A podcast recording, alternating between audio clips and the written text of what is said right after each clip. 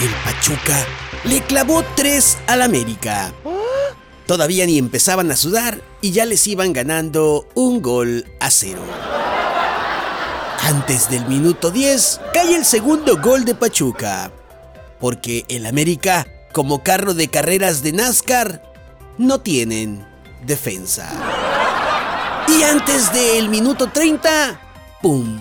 cae el tercer gol del Pachuca. Porque además de no tener defensa, parece que el América, como bar de quinta categoría, tampoco tiene a nadie en la puerta. Por su parte, y yendo a la ofensiva, las Águilas del América remataron mucho a portería. Remates que hubieran sido útiles y de gran peligro si la portería estuviera, por así decirlo, en las tribunas. Ay. América le reclamaba un gol injustamente anulado al árbitro, quien dijo, ese gol no les iba a servir para nada, así que mejor pónganse a jugar y a meter goles de verdad.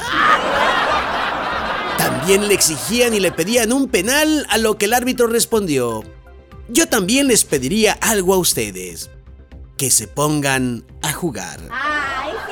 Lo que al final con el resultado adverso de tres goles contra cero nos queda claro es que el América es un equipo muy serio. Tan serio que no juega a nada.